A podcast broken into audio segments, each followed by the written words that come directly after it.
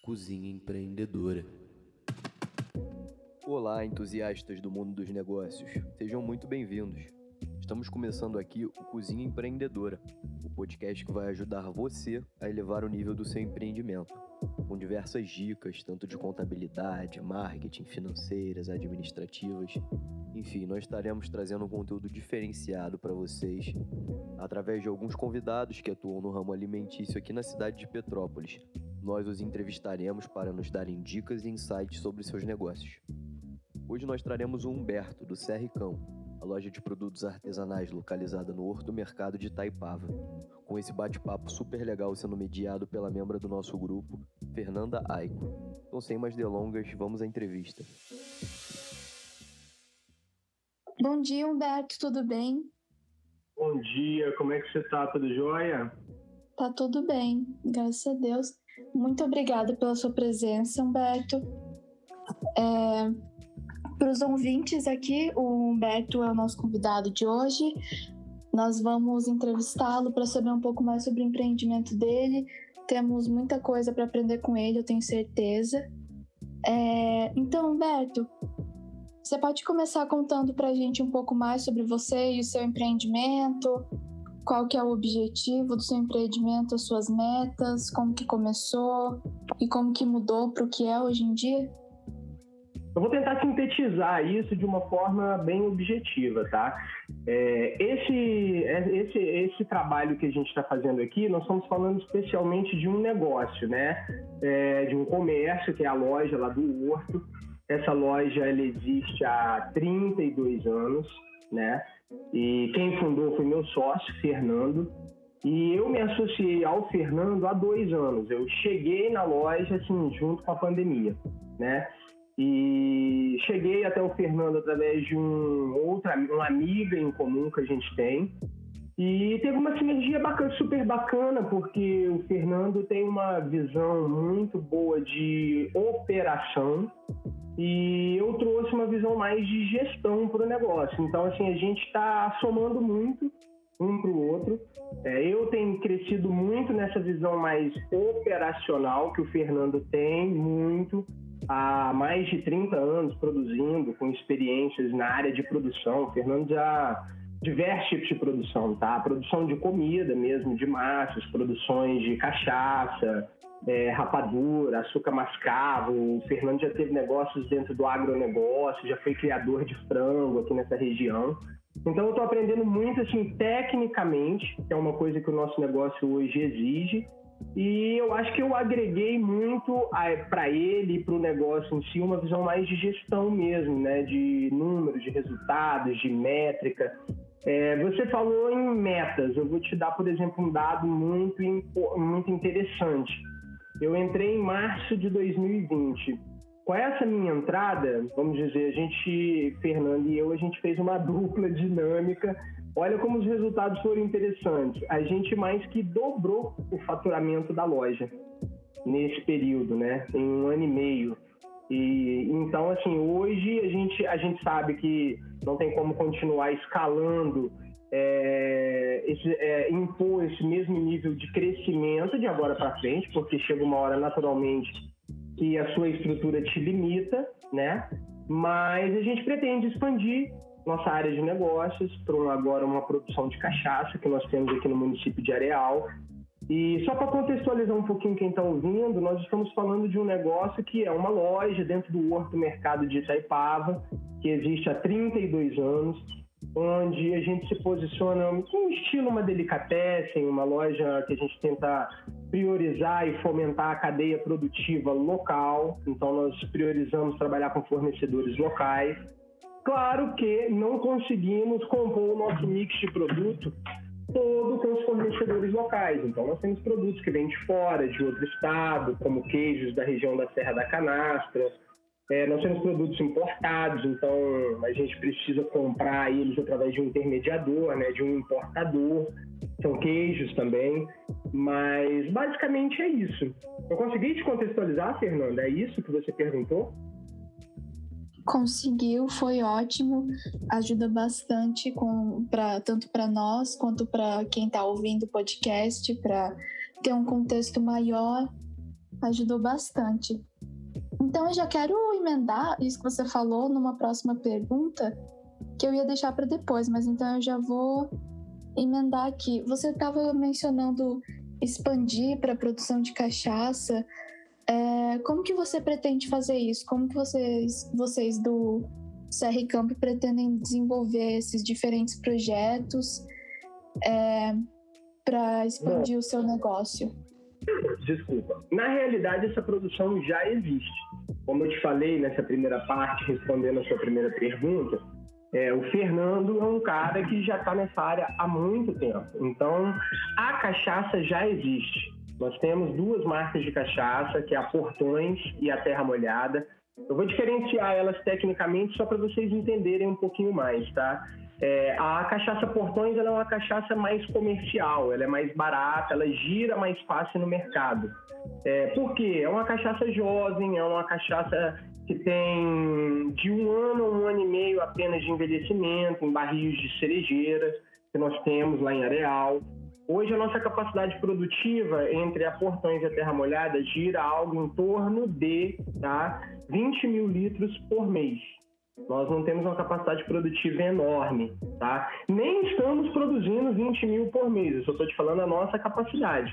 Hoje a gente já coloca no mercado algo em torno de mil litros de cachaça por mês. Então a gente tem um mercado aí grande para crescer. Imagina, hoje a gente já vende em torno de mil litros de cachaça por mês. Somos bem pequenininhos a gente quer ir para esse patamar que eu estou te falando, em torno de 20 a 30 mil litros. Então tem todo um trabalho para ser feito, que inclusive está começando agora. As cachaças já existem, já temos o local, já trabalhamos isso há anos. E o que, que a gente vai fazer agora? Uma visão de empreendedorismo, a gente está formalizando esse negócio, então a gente está criando padrões dentro da produção, juntamente com o Ministério da Agricultura, com a Vigilância Sanitária. Inclusive, amanhã nós estamos começando uma obra no local é, para criar esses padrões. Pra, é, quais são esses padrões? Padrões básicos de saneamento, de limpeza, como revestimento de chão, um piso específico, é, revestimento de parede, né? É, é, porque uma série, é, temos que trabalhar muito com bancadas de aço inoxidável, que favorece a limpeza. Então, assim, estou contextualizando para você entender. E temos a outra cachaça, a Terra Molhada, que é uma cachaça ouro, uma cachaça que a gente trabalha ela tecnicamente quatro anos de envelhecimento no carvalho. E é uma cachaça já para um público mais seleto, que tem aquela proposta de degustação, é um produto mais caro. Mas, assim, é uma coisa que. Vou compartilhar uma coisa meio pessoal aqui, para ficar claro para vocês. Uma coisa que a gente, eu em especial, estou aprendendo muito é que todo negócio ele precisa, obviamente, de tempo para maturar, isso é uma, é uma coisa fundamental. Mas tem uma coisa também que é muito importante: é você fazer e desenvolver algo que você traga em você, no seu espírito, na sua alma, essas habilidades. Porque quando você desenvolve algo que te nutre internamente, o resultado ele passa a ser apenas uma consequência, porque você se diverte muito ao longo da caminhada. Entendeu assim o que eu disse? Sim, você tem toda a razão, né? O, a vontade de prosseguir, a paixão pelo negócio é o mais importante no final das contas. É, você tem toda a razão. Mas mesmo com, com toda essa vontade que dá para ver que você tem, com toda essa paixão, é, pelo que você falou, deu para ver que tem, que tem bastante empecilhos, não empecilhos, tem muitas coisas a serem resolvidas para chegar no nível que o seu negócio está hoje em dia. É, você falou muito de condições sanitárias, mas além dessas, você, você pode detalhar um pouco mais qual ou quais que são os maiores desafios na manutenção e também para a evolução desse seu empreendimento? É, além da, das condições sanitárias? Talvez captação de clientela ou marketing? Então, é, eu acho que é um mix de tudo isso. Quando você é um pequeno empresário, é, deixa eu contextualizar um pouco aqui para vocês também que estão ouvindo, né? A gente tem a legislação aí que vem definindo um pouco, categorizando, né, a questão do MEI, do microempreendedor individual, né, que tem alguns favorecimentos tributários e que pagam um valor, né, vamos dizer, um valor de contribuição fiscal para o governo federal todo mês. No meu caso, o meu faturamento já extrapola um pouco o MEI, então é, eu já pulo para a categoria superior, que é o de pequeno empresário. Enfim, eu acho que para gente, pequenos empresários e quem trabalha com MEI também, as dificuldades são, são diversas, porque você é um, tem que ser um cara multidisciplinar, né? É, eu e Fernando, a gente é tudo da empresa. Nós somos financeiro, nós somos o RH, nós somos um pouco a parte contábil. Claro que a gente tem um escritório de contabilidade que nos assiste, né? Mas a gente tem que entender um pouco. Nós somos os responsáveis por comprar, nós somos, ou seja, nós somos a área de compra, nós somos a área de venda, nós somos a área comercial, né, que busca captar novos clientes. Então, é um, o desafio ele está em todas as áreas, literalmente é a limpeza. Eu sou o faxineiro da loja também, eu sou o vendedor, eu sou o caixa. É, é, é, um cenário, né? Esse cenário do pequeno é um cenário muito desafiador, muito dinâmico. Eu já trabalhei em grandes empresas, já trabalhei em multinacional, né, do mercado financeiro, em banco, no Santander. E, tipo, foi uma oportunidade riquíssima, mas é tudo muito categorizado, né? Todo mundo tem sua área, um não invade a área do outro, ou teoricamente nem deveria invadir. Mas quando a gente fala de um pequeno negócio, o desafio é esse: é você ter um domínio de multidisciplinariedade, né? De diversas áreas e, de alguma forma, fazer aquilo bem e se você não faz bem, você vai ter que se desenvolver, porque o negócio exige isso, né? A gente não tem grana para contratar uma pessoa para ser caixa, não tem grana para contratar uma pessoa só para ser faxineiro da loja, cuidar da limpeza, não tem grana para contratar uma gestora de RH. Então, assim, eu acho que o pequeno empresário de sucesso, e eu considero a gente, tanto Fernando quanto eu, é, pequenos empresários de sucesso, é, eu acho que o maior desafio é esse, é você ser dinâmico. Por exemplo, eu tenho 35 anos, assim, sou uma geração Y, já ficando um pouco mais obsoleta, próximo de vocês, mas assim, eu tenho que me modernizar, eu tenho que correr atrás. O Fernando, meu sócio, já é um cara de 59, mas o Fernando, ressalvado as limitações do processo, ele também é um cara extremamente dinâmico lida bem com tecnologia até um certo ponto, é, corre atrás, é um cara dinâmico. E eu acho que é isso. Um outro segredo também, que esse é fundamental, né? Eu costumo dizer assim: a gente pode vender ouro a preço de banana. Não interessa, se você não comunicar isso para o seu cliente, se você não levar isso para ele, ele não vai te comprar esse ouro a preço de banana. Eu brinco assim só para dizer o seguinte, que por melhor que seja o seu produto e por melhor que seja o seu preço, é, comunicar bem com o cliente, né? Isso é vital. É importantíssimo. E na realidade cuidar muito bem dos clientes, né? Porque eu tenho experiência aí já antiga com área comercial e a conclusão é se o nosso negócio existe, é graças aos nossos clientes. Então, eu tenho uma política muito assim da gente tratar bem os clientes, né? tentar fidelizar eles assim ao máximo e deixar eles sempre cientes de uma coisa, que graças a eles é que nós existimos. E eu falo isso, eu verbalizo isso para os clientes. Às vezes, assim, não é o tempo todo, claro, mas de forma ponderada, pontual, às vezes no final de uma venda eu agradeço, agradeço as compras, agradeço a visita e enfatizo muitas vezes que graças a ele, a ela, a eles, clientes, é que nós estamos ali. Né? Então, essa parte de atendimento a cliente eu acho que é, é vital. Eu diria o seguinte, para a gente fechar isso, eu acho que você tem que ter muito respeito pelo seu cliente e você tem que imprimir muita verdade dentro do seu negócio. Se você tiver esses preceitos, como valores ali da, da, da sua empresa, eu acho que a possibilidade de ir para frente é muito maior. Levando em consideração que tem riscos que são indiversificáveis, né? A gente não prevê, são riscos de mercado. Né? Por exemplo, agora uma pandemia. A gente não previa isso, então não tinha como a gente diversificar esse risco. Mas dentro das possibilidades, eu acho que isso é o principal que eu falei. Tem toda a razão, resposta completíssima. É, e sobre o que você falou do cuidado com o cliente, pode ter certeza que a gente que, que é cliente, é, eu pelo menos, a gente percebe quando, quando vai no CR Campo, percebemos esse, esse seu cuidado com, com a clientela, essa sua dedicação e atenção. E do Fernando também, a gente percebe que, que são empreendedores muito dedicados à função e que se importam muito com, com o cliente e com a experiência que, que sai. Então, nessa linha de, da pandemia que você terminou, falando da pandemia, é, a gente queria saber como o Covid impactou o seu negócio. Você falou um pouco sobre o rendimento surpreendentemente ter aumentado durante a pandemia, não é? A gente queria saber se teve alguns outros impactos, obviamente negativos ou positivos.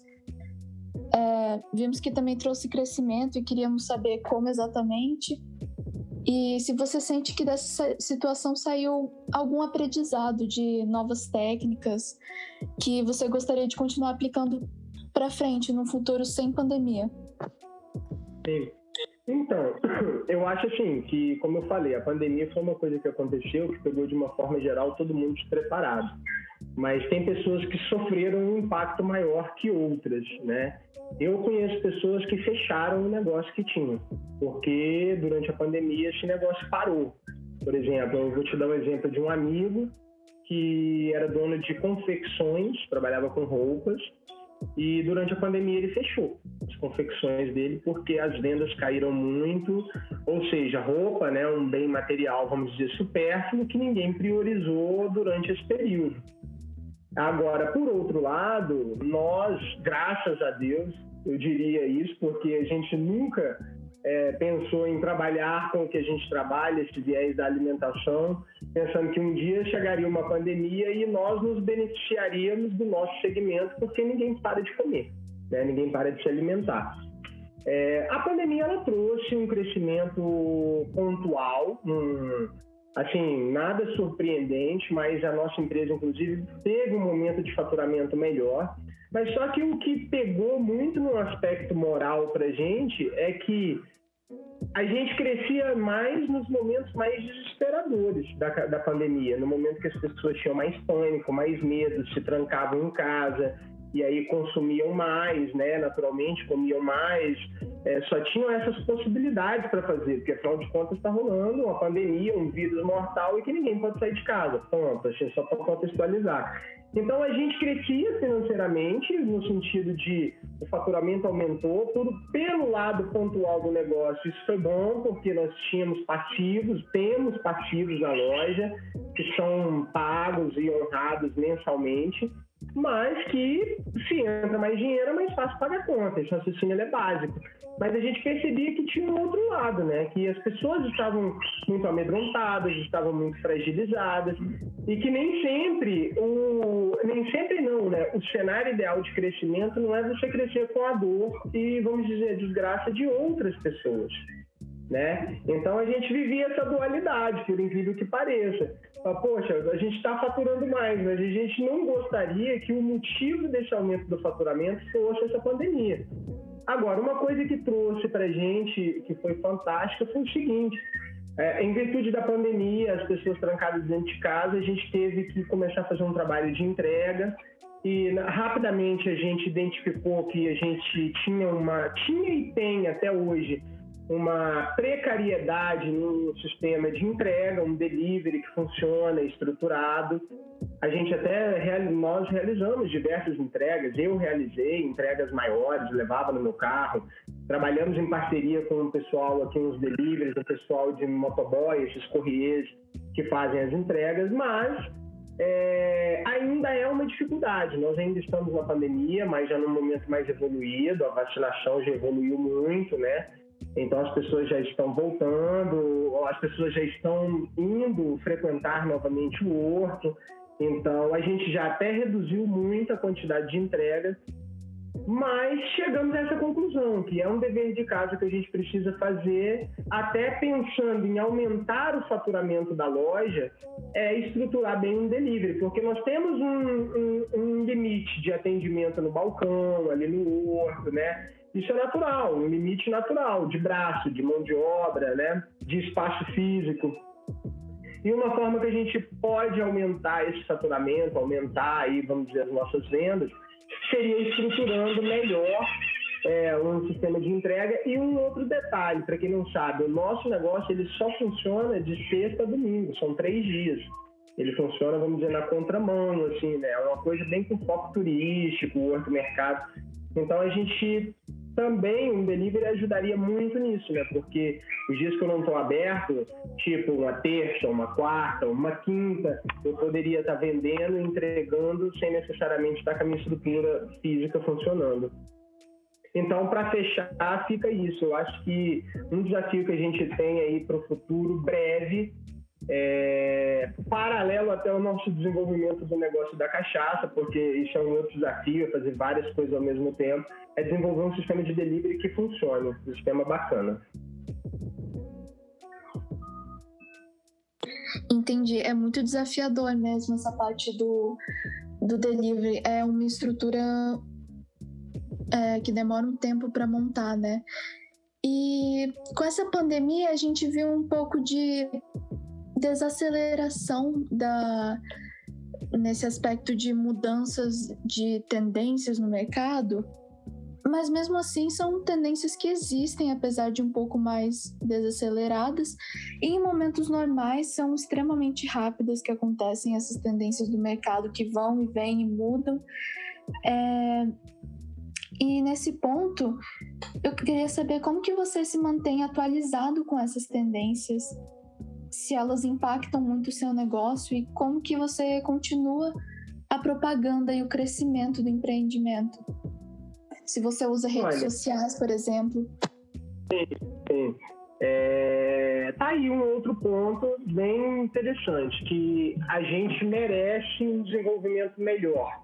É, por mais que o nosso negócio seja um negócio do século passado, porque é do século passado, é um negócio que foi, a loja foi criada em 1989, é, a nossa clientela tem um viés assim muito ainda também. São pessoas não são pessoas jovens são pessoas de meia, meia idade pessoas mais maduras.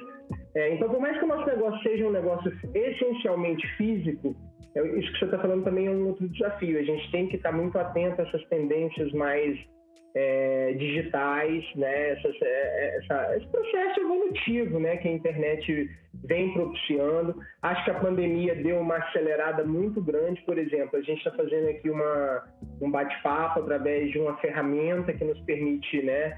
Conversar, bater esse papo, ter esse nível de interação coisa que antes da pandemia já existia, mas as pessoas não aderiam, elas, elas eram resistentes a esse novo modelo. A pandemia acelerou muito, tá aí um outro ponto positivo, até na minha opinião, da pandemia. Ela acelerou muito é, certos comportamentos que eu acho que demoraria muito mais para acontecer se não fosse a necessidade, é, assim, essa exigência, né, essa coisa doida que a gente está vivendo. Mas, por exemplo, para concluir essa parte aí das mídias digitais, é uma outra área que a gente tem que desenvolver melhor, tem que estar tá mais dentro. O grande desafio é o tempo, né? É, você tem a opção de contratar uma empresa, colocar para gerenciar suas mídias digitais, mas ao mesmo tempo você não consegue imprimir ali uma personalidade, fica uma coisa mais impessoal, né? E botar a mão para fazer tudo isso também é uma coisa difícil uma coisa difícil porque a gente não tem muitas vezes tempo. Mas eu, eu particularmente, o que, que eu uso hoje para me informar? Eu quase não assisto mais televisão, de fato, sou um cara alheio à TV, não, não tenho muita afinidade à TV, mas eu uso a internet, basicamente a internet. É, noticiários, é, ouço podcasts diversos, diversos temas, desde um que é, aborda questões sobre investimentos, né, investimentos, principalmente mercado de ações, até outros podcasts que é, tratam de temas como tecnologia, a evolução dos meios, inteligência artificial. E assim, acho que o grande, o grande que a coisa bem bacana disso é você, você no caso de eu, como ali um sócio, um dono de um negócio, é você estar atento às tendências, ao que o mercado está falando, ao que o mercado está trazendo aplicar aquilo que você consegue, que é aplicável no seu negócio e evoluir com isso. E se, sei lá, num dado momento você entender que a melhor opção é você ir para um outro negócio, é você desapegar daquele seu negócio e ir para um outro. Mas é, eu acho que o principal é você estar informado. Né, do que está acontecendo e oportunamente aplicar aquilo que cabe ou não né? Por exemplo, o meu negócio, ele tem que ter rede social, ele tem que estar tá o mais informatizado possível, mas ele nunca vai ser um negócio essencialmente digital. Ele é um negócio físico, ele é um negócio de experiência física para as pessoas, de ir lá na loja, de conversar conosco, comigo, com o Fernando, com a equipe de atendimento, é, degustar um produto, um queijo, um doce, a mistura desses produtos, um patê, entendeu? É, o digital, eu sei que é importante, mas para esse negócio em especial, nunca vai substituir 100%, entendeu? Entendi. E realmente, né, para quem vai lá no CR Campo sabe que é uma experiência. É, é, realmente um achado, é um lugar muito diferente para ir, é, é, uma experiência completamente nova, muito diferente de vários outros lugares que tem teoricamente o mesmo propósito. Uh, mas ainda nessa, nesse caminho de, de evolução do mercado e tendências, é, mas pegando mais pelo lado da concorrência, como que você acha que a concorrência molda a evolução do seu negócio, se de qualquer forma? Porque às vezes a concorrência não, não impacta tanto assim numa mudança. Olha, concorrência, vamos lá, né? Concorrência é uma coisa que no primeiro momento ela, ela soa muito impactante. A concorrência, o cara que vai roubar o meu cliente, tipo isso. É, até, até isso no primeiro momento. No segundo momento, a gente vê rapidamente que a concorrência dentro de um mercado equilibrado é muito saudável. Porque, primeiro, é, graças à concorrência que o cliente final consegue coisas de qualidade com melhor preço. Né? Então a concorrência é muito, é muito rica, é muito saudável para o mercado, principalmente para o consumidor final. Para a gente empresário, né, no primeiro momento é isso que eu falei, ela é uma coisa que ah, é, tira seu sono. Mas depois você começa a entender que a concorrência é saudável, que ela traz novos padrões, que ela te coloca numa zona de desconforto naturalmente, você se acomoda menos dentro do seu negócio e tem que buscar sempre uma melhoria. É, a concorrência ela impacta sim, né? Quando você tem um mercado que tem muita concorrência, você perde uma parcela desse mercado, você perde market share dentro do mercado, mas eu acho que é normal, é natural. E eu acho que a gente tem que entender isso. Eu acho que a gente precisa dosar muito o nosso olhar dentro de um negócio, né? A nossa ganância, a gente não pode estar dentro de um negócio só pensando no dinheiro, no dinheiro, no dinheiro. É aquilo que eu falei lá atrás. Você tem que estar dentro de um negócio que te realiza, né? Que você faz porque você tem prazer em fazer. É, o seu negócio, ele sem sombra de dúvidas, ele tem que te dar retorno financeiro, porque nós temos necessidades. A gente vive numa, num sistema essencialmente capitalista. Então é isso, é, a concorrência é bacana, desde que ela seja uma concorrência equilibrada, né? Eu não vejo muito problema assim, com a concorrência, não, até porque eu estou aprendendo ao longo dos anos, né? Assim, a gente vai amadurecendo, vai trabalhando. Existe uma coisa que são leis da afinidade, né? É, a, a, por mais que exista concorrência, você se afiniza com uma parcela de clientes e esses clientes, uma parcela desses clientes se afinizam com você. Então, eles naturalmente vão comprar com você, independentemente da concorrência. Né? É, mas é muito saudável. E agora, mais tecnicamente falando, eu acho que a concorrência ela é sim um balizador de mercado, mas eu acho que a gente não pode perder tempo olhando para a concorrência o tempo todo, entendeu? No sentido de, ó, oh, eu vou nortear o meu negócio pela minha concorrência. Não. Você tem que passar o olho pelo seu concorrente, mas você tem que nortear o seu negócio com os seus valores, com as suas crenças, com a sua verdade, com aquilo que você acredita né? Mas sempre um olhinho na concorrência para saber se tem um balizador entre o que você está imprimindo de verdade no seu negócio com o que o mercado está buscando, né? Ah, certíssimo, com toda certeza. E, e vocês tendo tanta dedicação também, não é? é não é de se preocupar muito com com perda de clientela. Mas agora indo para um assunto que você comentou um pouco antes, você falou um pouco de algumas dificuldades para de ser empresa de pequeno porte, mas você falou algumas coisas logísticas. Eu queria saber se também teve alguma algumas dificuldades mais burocráticas em tornar-se empresa de pequeno porte. Não, sinceramente não. Eu acho que o maior desafio de você migrar de padrões de MEI para pequeno empreendedor, para pequena empresa, né, empresa de pequeno porte, ou simplesmente crescer isso, é venda, é faturamento. Eu acho que o maior desafio de todo negócio é vender, é, é faturar de forma bem objetiva. Se você, vamos dar um exemplo básico, você faz sacolé. Aí você começa a vender sacolé para seus vizinhos. Aí você resolve abrir um e-mail, porque você quer formalizar o seu negócio, é, quer ter uma contribuição com finalidade previdenciária, e, enfim. Mas se começar a vender muito, vai chegar uma hora que o e-mail não vai te suportar, você vai ter que migrar. É, se continuar vendendo mais ainda, você vai ter que migrar novamente. Então, acho que o maior desafio desse crescimento é venda, é quantidade, é volume de venda. É, burocraticamente falando, eu não vi, não, não tem nenhum entrave assim por parte do governo, coisa e tal, até porque o governo quer faturar também, entendeu? Se você vende mais, se você fatura mais, você paga mais imposto. É, hoje é muito difícil sonegar impostos. É, vou te dar um exemplo nosso lá da loja. 90% do que a gente fatura está no cartão. Mas não tem como esconder isso do governo. Entendeu? Esse cartão é de um banco, no nosso caso, de uma instituição financeira que já está linkada diretamente com o Banco Central que tinha esse reporte de informação ao Banco Central. Agora, o Banco Central, de uma forma mais intervencionista, já está tendo controle direto dessas informações.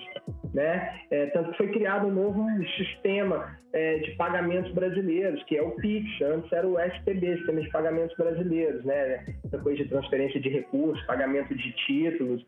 Agora já é o PIX, que revolucionou é, revolucionou no sentido de não cobrar tarifa, no sentido de funcionar 24 horas, 7 dias da semana.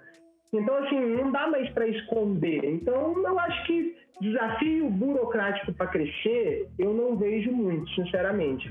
Acho que desafio de crescimento é venda. Se você conseguir vender e ter volume de venda, você vai crescer. Ah, é bom saber que pelo menos é é uma, um empecilho a menos, né? É uma facilidade no meio de tantas coisas para superar. É, então, Beto, chegamos à nossa última pergunta agora, que o nosso podcast ele tem um objetivo com um foco mais local, da nossa comunidade local. Claro que certos ensinamentos podem ser podem ser úteis para qualquer empreendedor em qualquer lugar, mas a gente tem esse foco petropolitano nessa região aqui. Então, seguindo por esse rumo, a gente queria saber se existe algum aspecto em que você sente que poderia estar recebendo um apoio maior da comunidade petropolitana para a evolução do seu empreendimento, para esse crescimento. Bom, eu não sei se eu entendi exatamente a pergunta, mas o que que a sociedade petropolitana poderia fazer que não faz de repente que impacta direto no meu crescimento? Assim, é bem objetivo, comprar mais na loja, isso é um fato, é o que eu te falei, o negócio cresce se eles vender. Mas de forma bem tranquila, ah, eu acho que o ponto é eu acho que a, aqui em Itaipava, né, que faz parte de Petrópolis, eu estou em Itaipava, eu acho que a gente tem um problema muito grande de mão de obra, de forma geral. Porque aqui é uma cidade que essencialmente viveu sempre nesse, nesse modelo veranista, né? O pessoal do Rio vinha movimentar mais a economia local. Então, assim, nós tínhamos as pessoas aqui de uma forma muito reativa a um mercado. É, hoje eu vejo que isso está passando, é, tem muita gente morando mesmo em Itaipava, desenvolvendo uma vida em Itaipava, vivendo aqui. É, então essas pessoas precisam de um mercado mais profissional, um nível de profissionalismo maior. E eu acho que a melhor forma que a sociedade petropolitana, obviamente que inclui Itaipava, pode contribuir com isso, é acreditar no mercado local eu vejo que tem muita descrença das pessoas ainda no mercado. É acreditar no mercado local, é se qualificarem, acreditar que o mercado vai crescer, acreditar que se elas investirem nelas, elas terão oportunidades melhores aqui. E, naturalmente, isso gera um ciclo virtuoso, né? Os, é, mais pessoa qualificada no mercado, os negócios terão um nível de atendimento melhor, um nível de gestão melhor, podendo atrair mais pessoas, e naturalmente gera um crescimento. Eu acho que nós daqui, é, eu não sou daqui, eu sou goiano, eu estou no Rio há 13, é quase 15 anos já, mas hoje moro em Itaipava, então sou um cidadão petropolitano, é, vivo aqui, contribuo é, com os meus impostos aqui, então de fato me considero uma pessoa local. Eu acho que a gente tem que acreditar mais no nosso mercado e no nosso potencial, né? se a gente acreditar, naturalmente isso vai mudar o, o nosso cenário local, em todos os sentidos. Ah, realmente. É... Essa, por incrível que pareça, é uma, é uma questão que eu escuto muito em diversos lugares, né? A descrença no mercado local. Até é, passando pelo sul, eu escutava isso em alguns lugares. É, parece ser um problema um problema que tem em todo lugar, né? A descrença no mercado local. Mas, Sim. então, eu agradeço a, o seu tempo, agradeço a sua cooperação, Berto. Tem alguma mensagem final que você gostaria de passar para os ouvintes, talvez? Não, o que eu ia passar, acho que era tão ocupado te interromper, que eu falar era isso. Eu acho que é, a premissa básica é acreditar. Você tem que acreditar. Acreditar em você, no seu potencial, acreditar no seu negócio. E se você não acreditar, numa boa, não rola nem de começar, porque você já começou errado, você começou sem crença. Agora, quando você acredita, é, vai, vai em frente, vai fazendo, a vida vai se comunicando. Eu estou me comunicando com você aqui através de palavras, né? A vida se comunica com a gente através das situações. Então, você começa uma coisa com fé, acreditando, e a vida vai te comunicando se é esse o caminho, naturalmente vai dando certo, se não é, você vai ter que contornar alguns obstáculos. Eu acho que acreditar é a palavra, ainda mais no momento que a gente está vivendo hoje. Um momento de muita descrença, um momento difícil, né? A gente ainda está dentro de um processo de pandemia, estamos saindo, eu acredito, mas ainda estamos dentro. Então, acho que é, é isso, é ter fé, acreditar. Então é isso aí, pessoal. Espero que vocês tenham curtido esse bate-papo e absorvido o que mais possa ser aplicado dentro da sua realidade. Fiquem ligados que no próximo episódio nós traremos o Júnior Barcelos, do Barcelos Gastronomia, mas futuramente ainda vão ter episódios em outro modelo, onde nós vamos passar algumas dicas bem rápidas e objetivas que nós achamos que poderá dar um up no seu negócio. Então fique de olho e até a próxima.